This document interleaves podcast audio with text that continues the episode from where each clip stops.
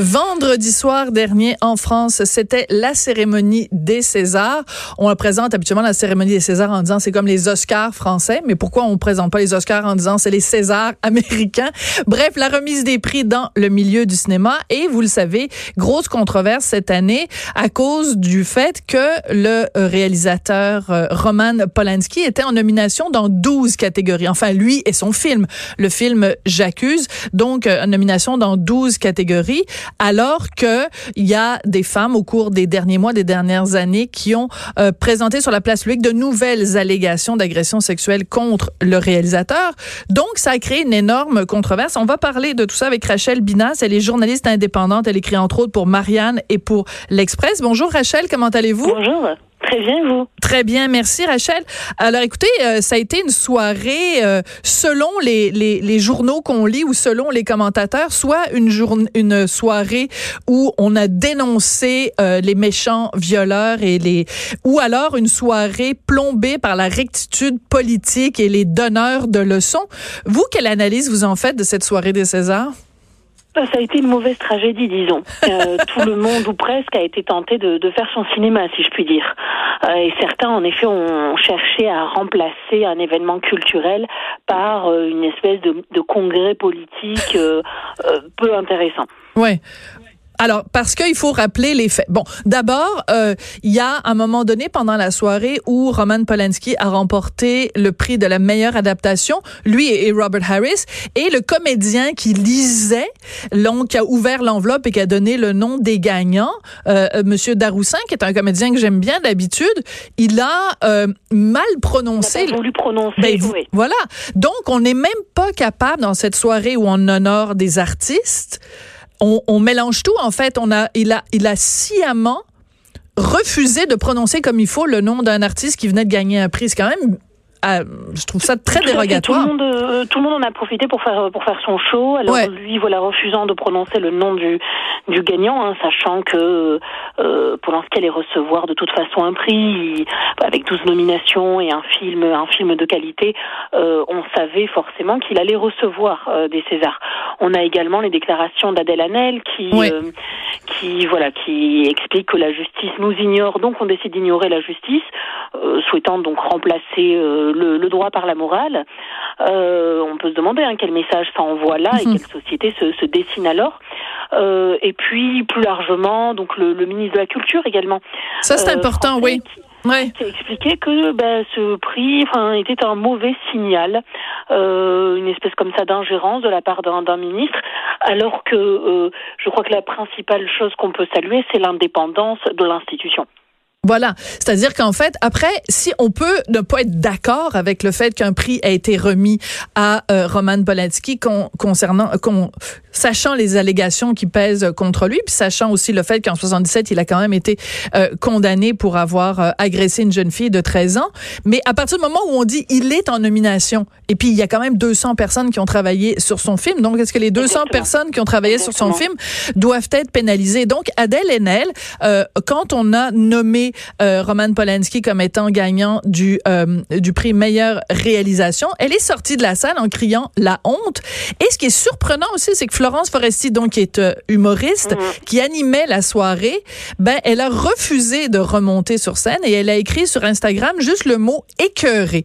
Donc on a l'impression que tout le monde se prononce sur le bien fondé du prix remis à Polanski. C'est quand même. Oui, et puis tout le monde semble découvrir une affaire qui, comme vous l'avez rappelé, a quand même quelques années maintenant.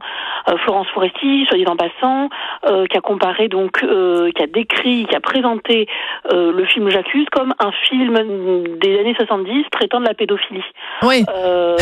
à cause du titre, J'accuse. Moi, oui. c'est plutôt ça qui m'a écœuré, si vous voulez. Oui. c'est plutôt ce genre, ce genre de propos. Si certaines personnes ont des difficultés à séparer l'homme de l'artiste, à reconnaître qu'il est récompensé là pour son travail en tant que réalisateur et pas mm-hmm. pour ses ses qualités humaines. Euh, si certains ne veulent pas voir que c'est un grand réalisateur, libre à eux, mais pourquoi participer à une telle cérémonie dans ce cas-là? Oui. Quel était l'objectif? Voilà, puis Florence Foresti, elle savait donc qu'il était en nomination dans 12 catégories. Si ça lui levait tellement le cœur de participer à ça, ben elle avait juste à dire je n'anime pas les Césars euh, cette année. Même chose pour Adèle Haenel. Certes, le cachet était important. Hein, oui. je peux la comprendre, mais mais surtout en quoi cela fait avancer le débat en fait? Euh, déjà sur quels critères et à partir de quand euh, on décide d'exclure un homme de la vie publique, mm. médiatique, culturelle, hein, parce que c'est de ça qu'il s'agit?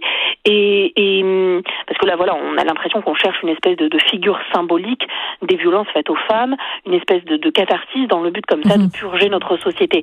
Mais en quoi concrètement ça fait avancer le débat, la question féministe? Il n'y aura pas de nouveau procès. Euh, Samantha Gamer, la, la, la victime principale, mm-hmm. se dit elle fatiguée de cette situation. Elle a l'impression, je cite, qu'on exploite euh, son histoire. Alors que je, voilà, j'ai un petit peu du mal à comprendre quel était l'objectif, si ce n'est une espèce de, de, de, mise en scène hein, euh, euh, de la part de, de, de ce qui ressemble à, à, des actrices, encore une fois, dans une mauvaise tragédie. Hein. Oui, parce qu'Adèle Haenel, on a tous vu cette image où elle se lève là, puis euh, elle est vraiment fâchée, puis elle marche d'un bon pas et elle crie la honte et tout. Puis là, on la voit descendre l'escalier pour sortir de mon Dieu cette salle des Césars absolument euh, horrible. Bon, alors il y a eu quand même d'autres euh, d'autres euh, coups d'éclat. Vous l'avez mentionné. Donc Florence Foresti, quand même, c'est assez particulier quand elle, plutôt que de prononcer le mot de Polanski, elle voulait même pas prononcer son nom. À un moment donné, elle l'a appelé donc Hatchoum, Pompon, Tata et tout. Je veux dire, Hatchoum, c'est quand même un des sept nains et ça fait référence au fait que Roman Polanski n'est pas quelqu'un de très grand et on peut je... dire qu'il est petit. On peut dire qu'il est petit. Voilà. Ah, donc, un petit nain.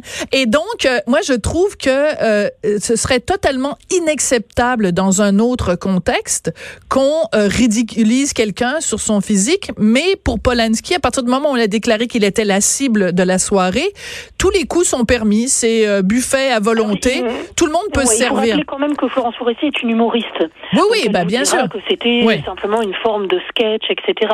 Maintenant, le mépris, on l'a senti. Hein. Euh, je pense pas d'ailleurs qu'elle s'en est cachée. C'était c'était très clair. Mais mais là, encore une fois, pourquoi pourquoi tout simplement euh, s'être déplacé Surtout pour quel résultat? Euh, Je pense pas que que la cause puisse avancer euh, de la mhm. sorte. Euh, et j'ai l'impression qu'on fait surtout plus de mal à un film, à un grand film, euh, qui n'est pas le meilleur film de Polanski, mais qui reste un grand film, qui méritait les prix qu'il a reçus. voilà, sous, couvert comme ça de, de, se draper de vertu. Oui, alors, donc ça a été une soirée où on a vraiment la, la, rectitude politique a vraiment transparu à beaucoup de, de moments.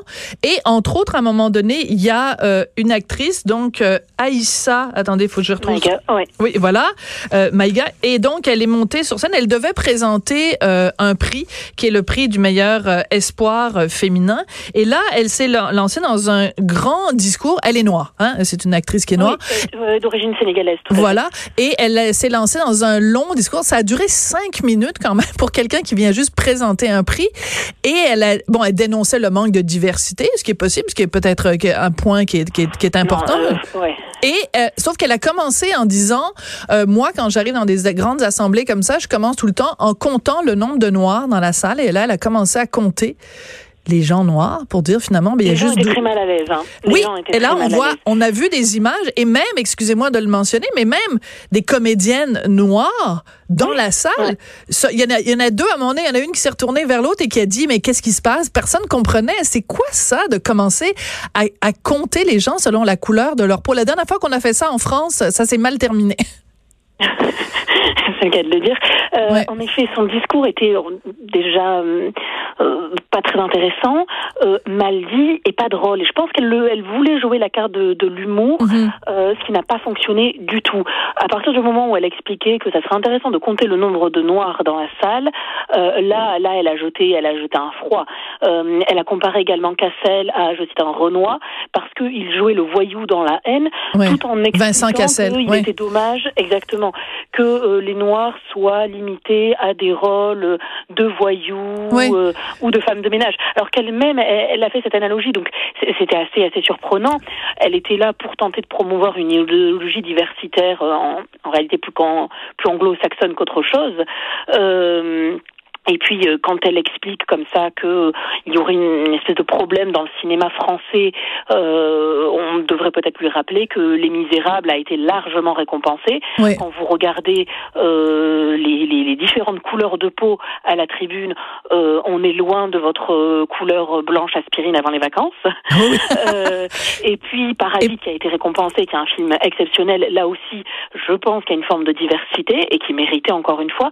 à partir de de là, si on commence à compter le nombre de noirs dans la salle, est-ce qu'on doit compter aussi le nombre de blancs dans les équipes de foot? Enfin, où on met la limite? Voilà. alors ça, c'est intéressant. C'est pas français. Oui. Alors ça, c'est oui, ça c'est pas français. Et c'est là que je trouve que c'est intéressant, Rachel, et c'est pour ça que que je voulais vous parler ce matin, parce qu'à un moment donné, quand il y avait eu la victoire de la France euh, à, euh, au football, euh, il y avait un politicien, je sais pas si c'est Le Pen ou je me souviens plus qui, qui avait dit ouais, mais il y a pas beaucoup de blancs sur l'équipe de France. Et il s'était fait rabrouer en disant ben ce sont tous des Français, on va pas commencer à compter. Et de toute façon, quand on parle de quelqu'un qui est français, on se fout de la couleur de sa peau.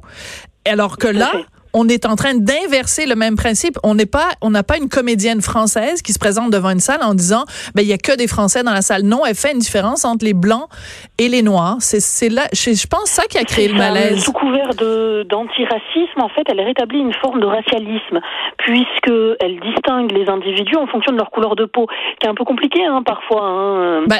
Euh, et elle essaye de tirer des conclusions qui, en plus, euh, peuvent se retourner contre la cause qu'elle prétend servir. Donc elle rentre dans un processus extrêmement dangereux, en plus d'être euh, particulièrement biaisé et faux, parce que euh, encore une fois, euh, quand on regardait là cette cérémonie des Césars, on n'avait pas l'impression d'assister à une cérémonie de couleur blanc aspirine, vraiment pas, parce vraiment pas. Et je pense qu'elle oublie une mhm. chose, ou en fait, elle, ou elle omet quelque chose. C'est quelque chose d'ailleurs, il me semble que partagent les Français avec les Québécois, c'est que en France comme au Québec, on ne naît pas étranger, on le devient. Euh, par défaut, euh, euh, vous êtes français. Certes, il y a, je, je nie pas, hein, que parfois il peut avoir des comportements racistes de certains, mais, mais par défaut, vous, vous appartenez à la nation, vous appartenez au peuple. Voilà. Et c'est intéressant quand même de mentionner que pendant des années, et je pense que c'est même encore le cas aujourd'hui, en France, un des acteurs français les plus adorés, les plus adulés, c'est Omar Sy qu'on a vu dans Les Intouchables et dans plein d'autres films. Et euh, je pense qu'il y a personne en France qui va dire euh, Omar Sy, on l'aime pas parce qu'il est noir. Je veux dire, c'est un des, un des comédiens préférés des Français. corrigez-moi si je me trompe. Bien sûr, bien sûr. Yannick Noah aussi arrive souvent en bonne place dans les classements. Euh, donc, euh, donc non, les Français euh, aujourd'hui, dans leur grande, très grande majorité, n'ont pas de problème avec avec les Noirs. Et, et, là encore, Aïssa Melia, je pense, a un, un discours qui qui qui, qui est à la fois faux et en plus inutile et contre-productive. Mm. Euh, cette espèce de, de, voilà de logorie racialiste euh, est extrêmement dangereuse et, et, en plus je pense que les premiers perdants euh, ce seront les, les, les, gens de couleur eux-mêmes. Euh, donc quand euh, elle explique nous avons survécu au blackface, aux tonnes de dealers, aux terroristes, tout en expliquant que Vincent Cassel a joué le ben rôle d'un Renoir, d'un noir parce qu'il était voyou, on se demande un petit peu ce qu'elle cherche à prouver. Euh, je crois qu'elle-même ne le savait pas beaucoup. Hein. Oui. Alors c'est intéressant parce que sur euh, sur les médias sociaux, il y a plein de gens qui lui ont répondu en disant ben si vous voulez qu'on commence à compter le nombre de noirs qu'il y a dans la salle, est-ce qu'on peut faire la même chose quand il y a des émeutes, quand il y a des gens qui cassent des vitrines? On va commencer à calculer combien il y a de personnes euh, qui sont noires parmi les les fauteurs de troubles. Ah, là tout d'un coup, ça c'est moins drôle. C'est moins drôle et puis et puis surtout, quelle est la signification ben, Oui. Euh, quelle est la signification À partir de quand on est considéré comme blanc ou noir ou...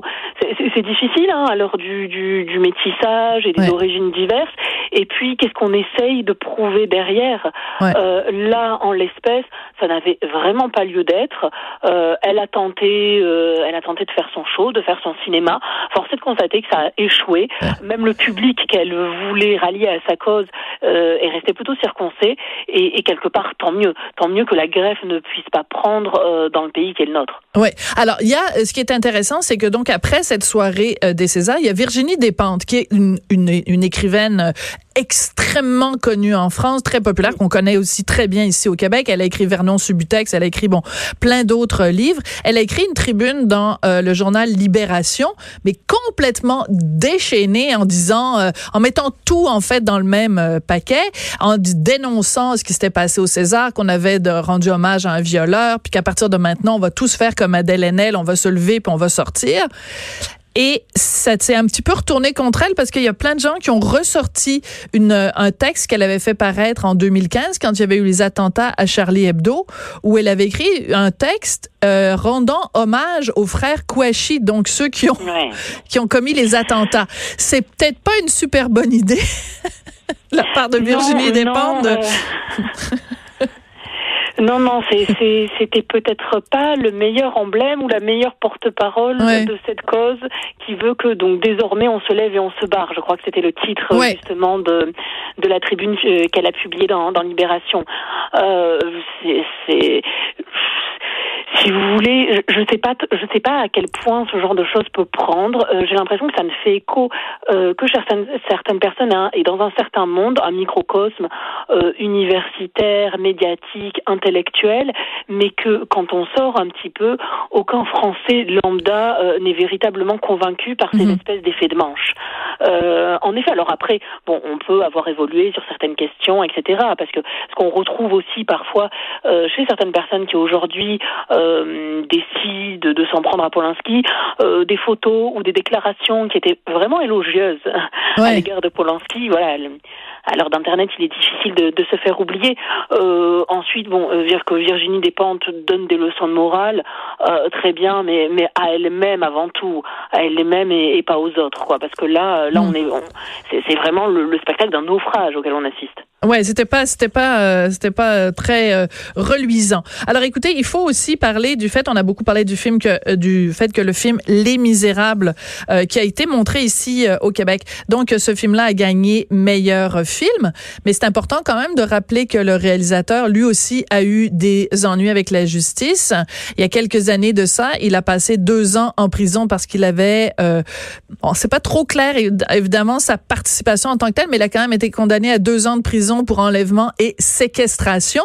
Puis c'était dans le cadre d'un crime d'honneur parce qu'un ami à lui un règlement de compte un règlement de compte un ami à lui donc qui était très fâché que sa sœur ait une ait un amant et donc euh, il a participé de près ou de loin à une forme d'intimidation envers cette femme et son amant. Donc euh, c'est quand même à l'époque de MeToo c'est quand même assez particulier que euh, on, on, que les bien-pensants de la de la gauche française aient fermé leurs yeux sur le, le réalisateur des Misérables alors pire que fermer leurs yeux, puisque certains euh, journaux ont expliqué que volontairement ils n'avaient pas voulu traiter le sujet parce que euh, grosso modo entre les lignes les Français n'étaient pas capables de faire la distinction et que c'était une manière de le protéger. Euh, c'est incroyable quand même.